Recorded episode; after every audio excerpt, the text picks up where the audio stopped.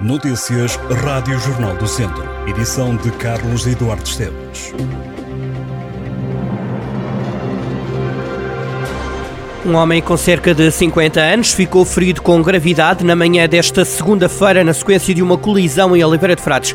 O acidente envolveu uma viatura de transporte de doentes da Corporação de São Pedro do Sul e um veículo ligeiro.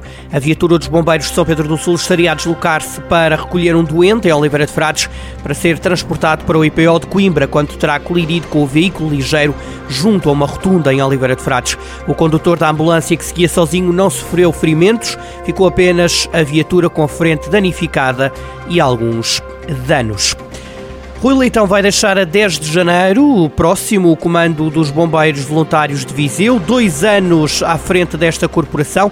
Em conversa com a Rádio Jornal do Centro, o operacional fala dos desafios que teve e das mágoas que leva. Diz que os bombeiros têm um dos braços mais comprido do que o outro, por estarem sempre de mão estendida a pedir apoios e que ainda há falta de respeito institucional ironiza com o facto de os bombeiros, ao irem para o quartel, estarem a pagar para fazer serviço voluntário. Treino e formação são as palavras de ordem. É uma conversa que não é só de balanço, mas de reflexão do que é necessário para que o socorro nunca falte. As 17 crianças que frequentam atualmente o Centro de Acolhimento Temporário da Misericórdia de Viseu vão começar a deixar a Valência amanhã, dois dias depois do Natal.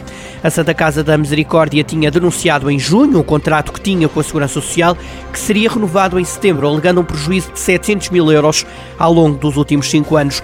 As negociações entre as duas entidades não chegaram a um bom porto.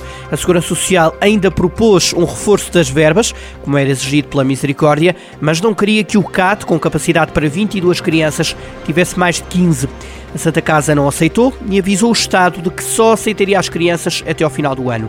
Ora, a Segurança Social, após diligências, decidiu colocar os menores em várias instituições, entre as quais os lares de Santa Teresinha e de Santo António em Viseu e o CAT de Lamego. Os menores serão entregues também, ao que o Jornal do Centro Pro, a três famílias de acolhimento que estão certificadas. Estes agregados receberão os bebés.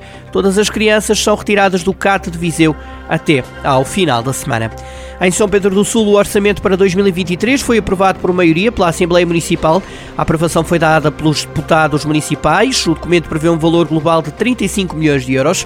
De acordo com a autarquia liderada pelo socialista Vítor Figueiredo, o orçamento quer alcançar um equilíbrio financeiro com especial ênfase na constante redução de dívida e no aumento dos ativos, aplicando os recursos na melhoria da qualidade de vida dos municípios.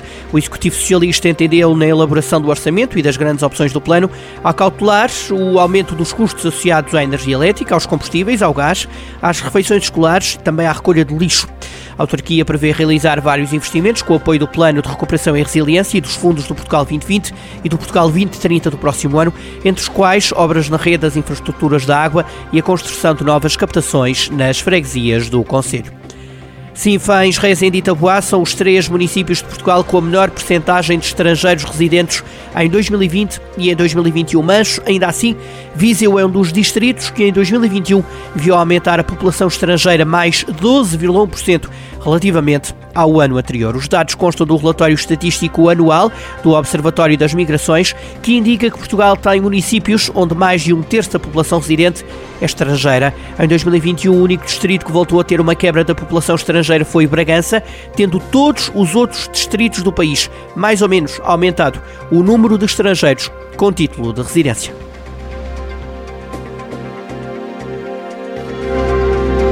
Estas e outras notícias em jornaldocentro.pt.